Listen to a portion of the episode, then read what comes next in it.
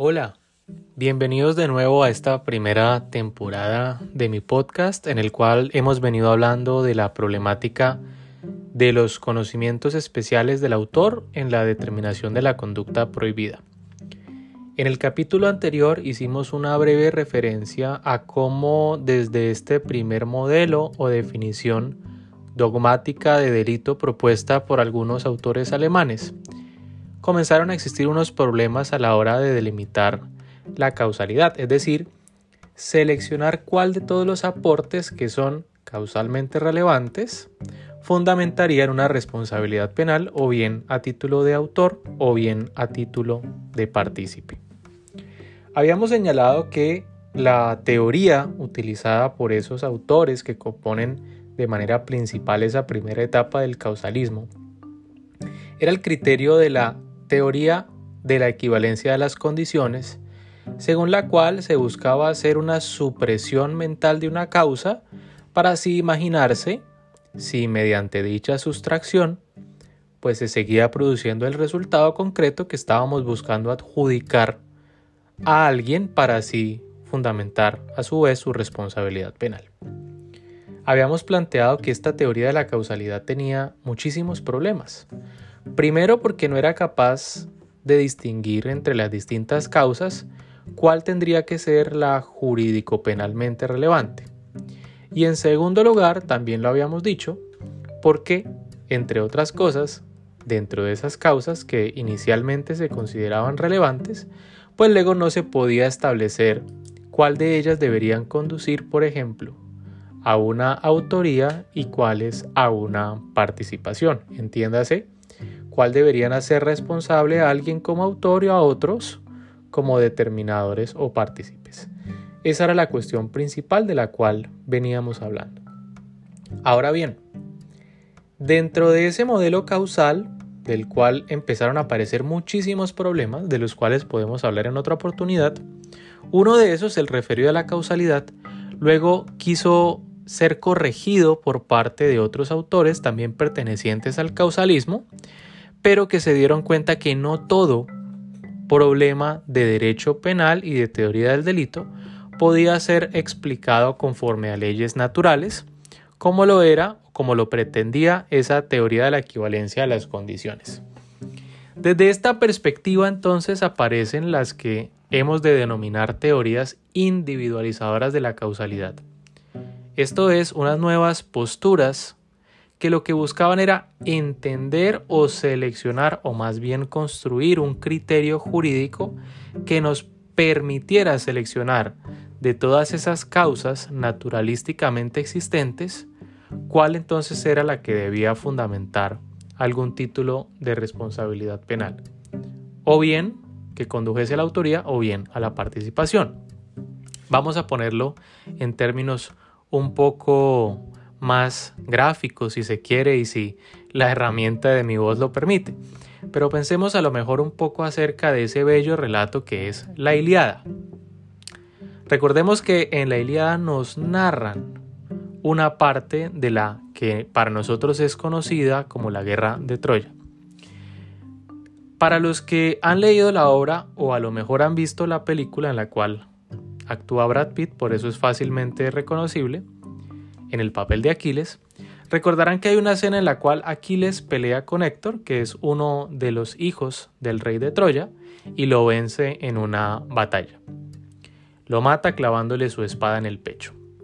Nosotros podríamos preguntarnos de manera sencilla cuál fue la causa de la muerte de Héctor en esa pelea. Y nos parecería algo obvio señalar que la causa de la muerte pues fue justamente el comportamiento de Aquiles que le quita la vida clavándole la espada en el pecho.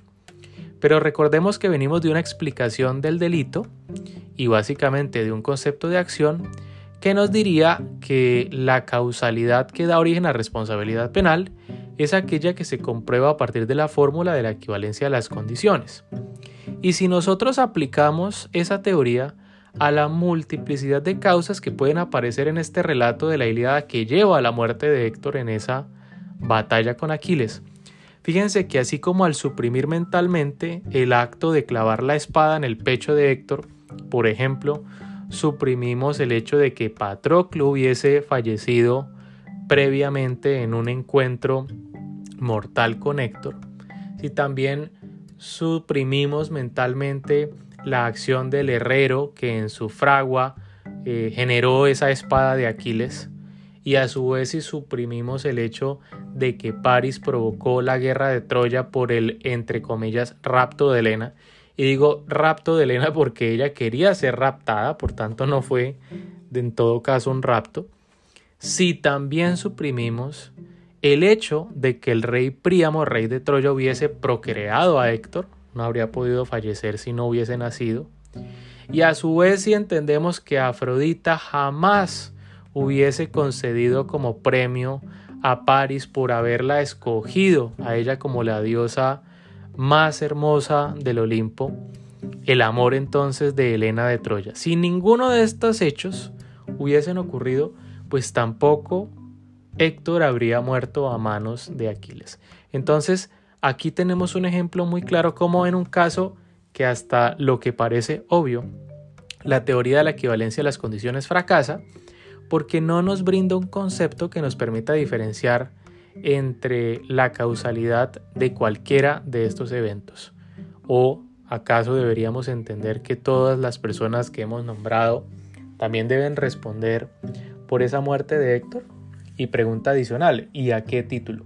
Siendo consciente de ese problema, el neocantismo dijo, bueno, basta de explicaciones empíricas. Las ciencias jurídicas también son ciencias del deber ser. De ahí que se llame neocantismo, porque es básicamente reescribir algunos postulados del pensamiento de el filósofo Emmanuel Kant. Desde esa perspectiva vamos a hablar de dos puntos fundamentales. El primero va a hacer relación a unos, eh, llamémoslo primeros esbozos de una teoría correctiva de la causalidad que fue propuesta por un autor cuyo apellido es Bombard. Bombard decía, mire, lo que pasa es que para el ámbito del derecho penal, claro está que nosotros podemos hablar de causalidad, pero nosotros tenemos que tener también la posibilidad de diferenciar entre causas y condiciones para así establecer que las causas son las que pueden ser constatadas empíricamente, conforme a esa regla de la equivalencia de las condiciones, pero también existen otras cuestiones que ahí sí le interesan al derecho penal, que van a ser llamadas condiciones, que obviamente cumplen con dicho requisito de la causalidad, pero que tienen algo más. Era una causalidad entendida especialmente para el derecho penal. Eso fue básicamente lo que desde un principio quiso plantear von Bar. Desde esta perspectiva, entonces nos decía que una condición adquiere la categoría de causa solo cuando de acuerdo con la forma como regularmente se desarrollan los fenómenos, conducen a un resultado, es decir, cuando de acuerdo con las reglas generales de la vida y de conformidad con la experiencia general, esa condición se adecua para la producción del resultado. Es decir, Bombard nos dice, mire, usted lo que tiene que atender es si de acuerdo con las reglas generales de la vida o de acuerdo a la experiencia general, por ejemplo, si volvemos al caso de la Iliada, darle una espada a alguien puede entenderse como una condición para que sí o sí él mate a otra persona. De la misma manera, si el rapto de una mujer produce una guerra de proporciones inimaginables como de la cual estamos hablando. Si el dar a luz o el procrear un hijo es crear una condición para que luego él muera en un enfrentamiento con otro guerrero y así sucesivamente. Como ustedes se podrán imaginar, pues esto todavía seguía siendo una cuestión supremamente etérea, nebulosa. De allí que algunos autores se esforzaran por hacer un poco más precisa esa fórmula de la selección de causas para fundamentar responsabilidad penal. Y allí es donde aparece la teoría de la adecuación, que fue propuesta de manera principal por un autor de apellido Von Chris. Von Chris dijo, mire, cuando Von Barr habla de esas reglas generales de la vida, reglas generales de la experiencia, realmente estamos hablando de una cuestión de previsibilidad. Es decir, si nosotros podemos prever que una causa puede conducir a un resultado, y claramente como estamos hablando de reglas de la experiencia y como estamos hablando de las reglas generales de la vida, estamos hablando de un conocimiento que puede denominarse o calificarse como nomológico. Cuando hacemos referencia a nomológico, fíjense que está la palabra nomos, que básicamente hace referencia a, normas, ¿verdad? A reglas como tal. Entonces lo que nos está queriendo decir Von Chris es que el conocimiento, o más bien, el juicio de previsibilidad, cuando podemos establecer que algo es previsible o no, se realiza conforme a un juicio de previsibilidad con base a reglas de la experiencia o reglas de la vida cotidiana, que cualquier persona podría entender como de probable realización. ¿Cuál es el problema? ¿Y por qué decimos que en este punto es donde surge por primera vez la problemática de los conocimientos especiales. Recordemos que venimos de un esquema causal que divide la estructura del hecho punible en dos partes. Analiza en la tipicidad y la antijuridicidad el aspecto objetivo del hecho y en la culpabilidad el aspecto subjetivo. Es decir, Solo en la culpabilidad nos hacemos la pregunta de si el autor actuó de manera dolosa o de manera imprudente. No obstante, cuando nosotros estamos diciendo que el criterio mediante el cual podemos diferenciar entre causas y condiciones es el de la previsibilidad y que esa previsibilidad nos invita a pensar en clave de un conocimiento nomológico, si para alguna persona o más bien cualquier persona una causa sería previsiblemente la razón de un determinado resultado. Estamos introduciendo el conocimiento en el ámbito de la tipicidad, porque recordemos que la causalidad iba amarrada al concepto de acción y obviamente el elemento de la causalidad está ubicado al interior de la tipicidad como categoría dogmática. Entonces cuando empezamos a hablar de esta teoría de la adecuación, y cuando nosotros empezamos a hablar, entre otras cosas, de que el filtro mediante el cual seleccionamos o distinguimos entre causas y condiciones es la previsibilidad con base a un conocimiento nomológico, la pregunta es, ¿se trata del conocimiento del autor concreto, es decir, de Aquiles, como en este caso? ¿Se trata del conocimiento de un hombre o un humano promedio, medio, el hombre griego, el espartano que en su momento se encuentra luchando en una guerra o el troyano, ¿dónde puede establecerse el baremo conforme al cual se establece la previsibilidad? ¿Es lo previsible para mí? ¿Es lo previsible para el juez? ¿Para el autor? ¿Para la víctima?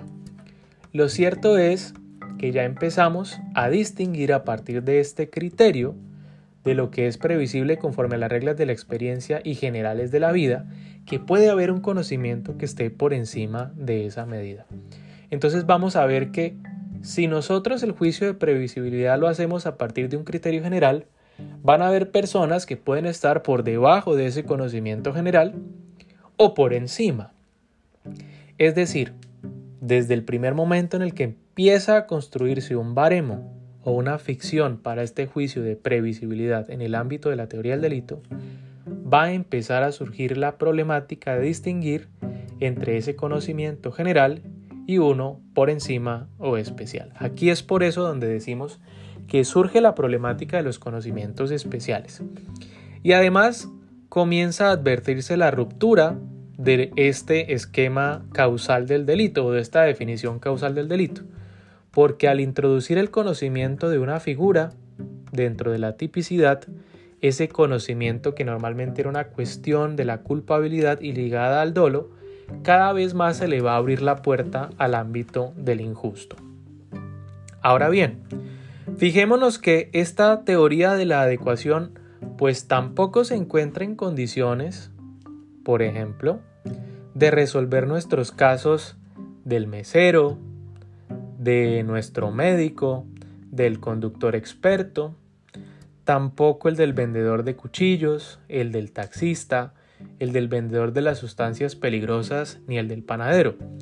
Porque en todos estos casos estamos hablando de un conocimiento que está por encima de lo que nosotros podíamos entender como un juicio de previsibilidad general.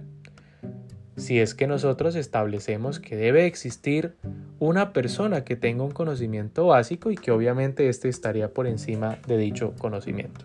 Entonces aquí va a, va a empezar a existir un problema de, como ya hay dos lugares en el ámbito de la teoría del delito y de las categorías que componen el concepto de delito, donde se habla de conocimiento, no vamos a tener muy en claro dónde ubicar una y otra cuestión. ¿Será que los casos de conocimientos especiales deben tener relevancia en el ámbito del injusto? ¿O será que son solamente una cuestión ligada a la culpabilidad para diferenciar entre dolo e imprudencia como ocurría en el esquema anterior? Era algo que no estaba del todo claro, pero parecía que lo más lógico era decantarse porque el juicio del injusto fuese objetivo sin tener en cuenta ese conocimiento especial del autor y que luego en sede de culpabilidad pues pudiese examinarse mejor la cuestión. Pero entonces, recordemos, en el caso del mesero, por ejemplo, la previsibilidad general no nos permitiría entender que darle a alguien una ensalada con unos hongos le puede producir la muerte. Solo es por aquel conocimiento especial que tiene el mesero. Tendríamos que llegar a una solución en la cual dentro del injusto, pues no habría lugar a que dicho comportamiento pudiese fundamentar un, valga la redundancia, un comportamiento de homicidio y entonces nunca llegaríamos al escenario de la culpabilidad. Pero si por el contrario incluíamos esos conocimientos especiales en el ámbito de la tipicidad, no solo se nos rompía la estructura básica del esquema, sino que además estábamos incumpliendo con la regla de que el juicio de previsibilidad se hacía conforme al conocimiento general o del ámbito propio de la vida, pero sin entrar en consideraciones mucho más específicas. Esa es la cuestión de cómo surge esa diferenciación entre conocimientos especiales y no especiales, al menos de forma incipiente, dentro de lo que fue el neocantismo y especialmente en el ámbito de las teorías individualizadoras de la causalidad y haciendo especial énfasis en la teoría de la adecuación propuesta por Von Kris. Nos vemos en una próxima entrega. Adiós.